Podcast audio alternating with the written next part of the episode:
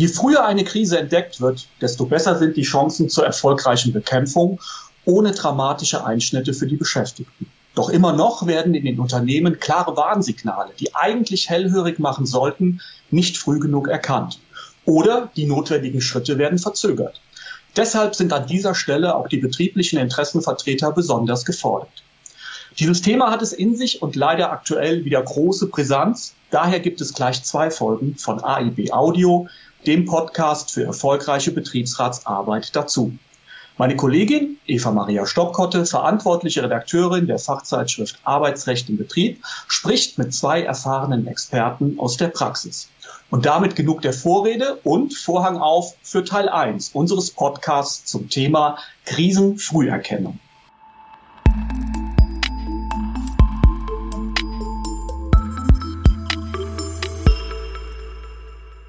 Gefühlt löst zurzeit eine Krise die nächste ab. Das geht leider auch den Unternehmen so. Erst Corona, dann Lieferkettenprobleme, Chipmangel und jetzt die zuletzt massiv gestiegenen Energie- und Rohstoffpreise. Da geraten manche Unternehmungen ins Schlingern.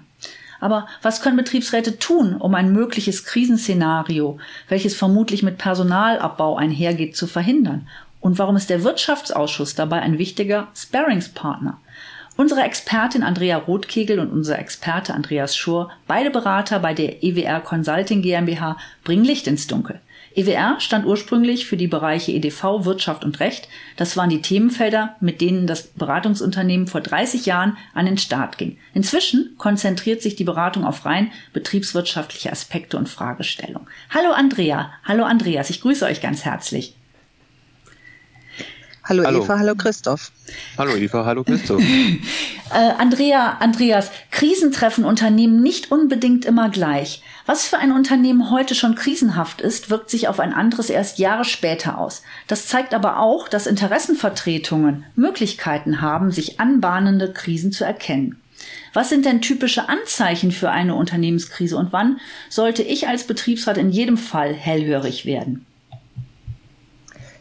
Ja, wir würden jetzt an dieser Stelle ein bisschen ausführen, mhm. etwas ausführlicher auch über die Krisenursachen und über die Krisenphasen und über die jeweiligen Indikatoren sprechen. Du kannst ja gerne zwischenzeitlich eine Frage stellen, wenn das alles zu lang wird oder wenn du dann ein Verständnisproblem mhm. haben. Mache ich sehr gerne, danke dir. Ja, Krisenfrüherkennung ist in Zeiten wie dieser, die wir ja erleben, wichtiger denn je. Ein Normal, wie wir das in den Jahren vor der Covid-19-Pandemie nicht kannten, wird es wohl auf absehbare Zeit nicht mehr geben. Davon gehen wir aus. Denn sämtliche von euch auch oben genannten Krisenauslöser Covid-19 halt, Lieferkettenprobleme, Ukraine-Krieg sowie verstärkter Protektionismus werden auch nachwirken.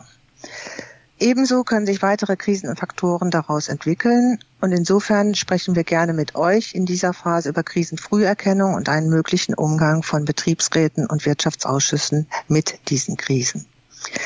Die Ursachen für eine Unternehmenskrise können sowohl äußere Faktoren mhm. sein, sogenannte exogene Faktoren, als auch innere, sogenannte endogene Faktoren. Beispiele für äußere Krisenursachen sind konjunkturelle Entwicklungen, allgemeiner Nachfragerückgang erleben wir ja jetzt im mhm. Moment. Kursrückgänge an den Börsen erleben wir auch gerade im Moment.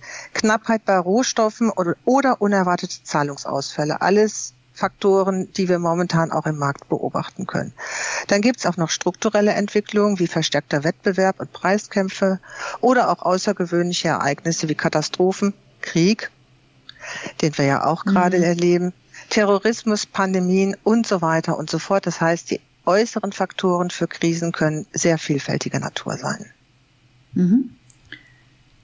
Das Spannende an der Sache ist ja, wie Andrea gerade beschrieben hat, dass Unternehmen dazu neigen, Krisenursachen vor allem bei externen Faktoren zu sehen. Ja, interne Ursachen wird in der Regel weniger Bedeutung beigemessen, vielleicht weil man sich auch nicht gerne selbst mit sich auseinandersetzt. Ja. Aber diese sind genauso relevant. Und um die äußeren Krisenursachen mal zu ergänzen und so ein bisschen Gefühl dazu be bekommen, was innere Krisenursachen sein könnten. Der Klassiker sind mangelnde strategische Planungen. Ja, und damit einhergehend natürlich dann auch, dass die Steuerung und Kontrolle eines Unternehmens nicht mehr dem entspricht, wie es sein sollte. Das führt in der Regel auch dazu, dass die Prozesse, die mal einmal aufgesetzt wurden, ineffizient werden und die Strukturen, die sich das Unternehmen gegeben hat. Was man auch immer wieder verfolgen kann und auch in der Presse liest, ist das Stichwort Digitalisierung. Mhm. Und ja, auch das ist eine Krisenursache, wenn die Geschäftsprozesse heutzutage nicht ausreichend digitalisiert wurden.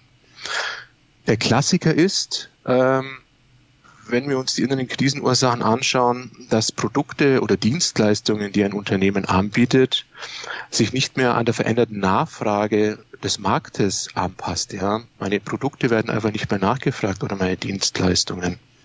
Und was folgt darauf? Fehlinvestitionen oder gar teure Akquisitionen, die hinterher sich zum Flop erweisen. Was auch vorkommt und ähm, was auch erst vor kurzem wieder zu großem Aufruhr führte, sind Datenverlust oder Hackerangriffe. Mhm. Darf man nicht verkennen. Mhm. Ja, was macht mein digitalisiertes Unternehmen, wenn ich keinen Zugriff mehr auf meine Daten habe? Und mangelnde Compliance, das möchten wir hier zum Ende dieser Indikatoren auch noch erwähnen. Auch das ist ein Ding, wo wir immer wieder feststellen, was auch zu einer inneren Ursache führen kann, zu einer Krise. Also mangelnde Compliance, Andreas, nach dem Motto, dass, dass ich da nicht durchgebe, da ist irgendwas faul im Unternehmen? Sowas? Richtig, mhm. genau. Ja, oder mhm. wenn ich es durchgebe, habe ich Angst, dass mir was passiert. Ja, ja. Okay. das sieht man ja auch immer wieder. Es führt uns auch gleich zur Unternehmenskultur oder eben auch im Verhalten der Unternehmensführung. Ähm, da gibt es drei Punkte, die wir da ansprechen wollen in aller Kürze. Bei den Beschäftigten beispielsweise. Wie gehen die Beschäftigten miteinander um? Und dieser Umgang miteinander, da zeigt sich dann schon auch in der Arbeitsbelastung mhm. oder durch steigende Fluktuation und auch durch Qualifikationsdefizite. Also ich habe nicht mehr die richtigen Menschen an den richtigen Stellen sitzen. Von den Beschäftigten weg, die Führungsebene, auch da kann es Ursachen geben. Unklare Kompetenzen, das Gerangel untereinander, wer darf denn was entscheiden. Und auch, es klingt ein bisschen platt, aber es ist so die Kritik, Unfähigkeit des Managements. Mhm. Ja. Und all das spielt sich natürlich innerhalb einer Organisation ab. Und das hatten wir schon angesprochen mit, wie lange dauert es denn, bis zu einer Information, es zu einer Entscheidung kommt, ja. Wie effizient sind denn meine Kommunikationswege miteinander gestaltet? Und was kommt? Stichwort Qualität der Unterrichtung, denn letztendlich beim Entscheider, bei der Entscheiderin an. Diese ganzen qualitativen Aspekte, die wir angesprochen haben, also die sogenannten schwachen Signale, mhm. werden leider meistens gegenüber den quantitativen Aspekten, Stichwort Zahlen, Daten, Fakten, oftmals nicht ausreichend gewürdigt. Das heißt, die Zahlen aber, die eine krisenhafte Entwicklung anzeigen, da hat sich ja die Krise schon niedergeschlagen. Ja? Also mhm. wenn mein Umsatz sinkt, dann ist die Krise womöglich vielleicht auch schon da oder das Ergebnis schlechter wird. Ja? Ähm, und deswegen ist es auch so wichtig, auf diese qualitativen Aspekte ein Augenmerk zu richten. Hm. Wenn ich euch richtig verstehe, dann kann das eine das andere auch bedingen. Also beide können auch, also die äußeren Faktoren und die inneren Faktoren können beide aber vorkommen. Ne? Und vielleicht kommen die inneren vorher schon vor.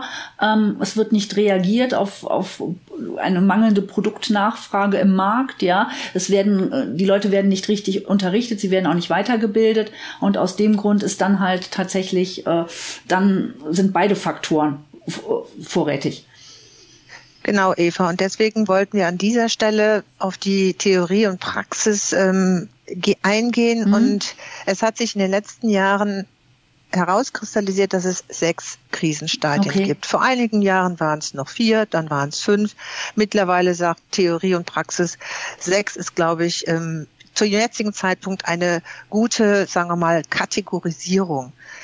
Auf die würden wir dann an der Stelle jetzt versuchen einzugehen. Mhm. Wichtig ist aber zu erwähnen, dass in allen sechs Phasen, in denen sich ein Unternehmen befinden kann, der sogenannte Turnaround geschafft werden kann. Was meint das? Das Unternehmen mhm. kann, genau, das Unternehmen kann mit den geeigneten Maßnahmen aus der Krise herauskommen und wieder auf dem Sanierungspfad sich dann in eine nicht krisenhafte Situation hineinbringen. Die Krisenstadien, die wir jetzt gleich darstellen werden, die sechs, unterscheiden sich hinsichtlich des Grads der Existenzbedrohung. Klar, wenn die früh im frühen Stadium einer Krise ist die Existenz noch nicht so sehr mhm. bedroht wie zum Beispiel im späten Stadium der Insolvenz. Mhm. Ähm, und damit ist der Handlungsdruck und auch der Zeitrahmen natürlich immer ein anderer.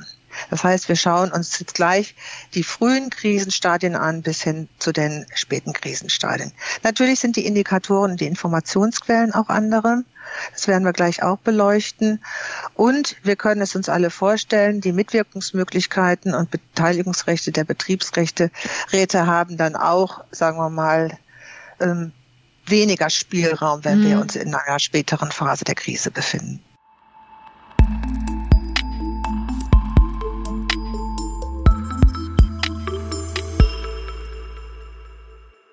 Dieses war der erste Streich zum Thema Krisenfrüherkennung und der zweite folgt bereits in Kürze. Dann geht es ans Eingemachte.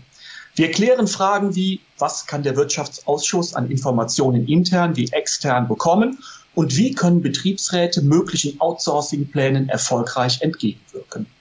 Wenn ihr mehr dazu erfahren wollt, dann empfehle ich euch vor allem die Ausgabe Nummer 2 2023 unserer Fachzeitschrift Arbeitsrecht im Betrieb.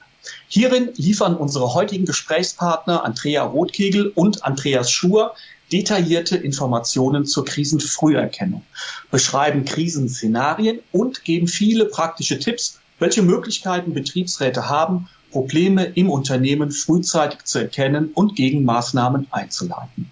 Weitere Infos dazu wie immer in den Show Notes.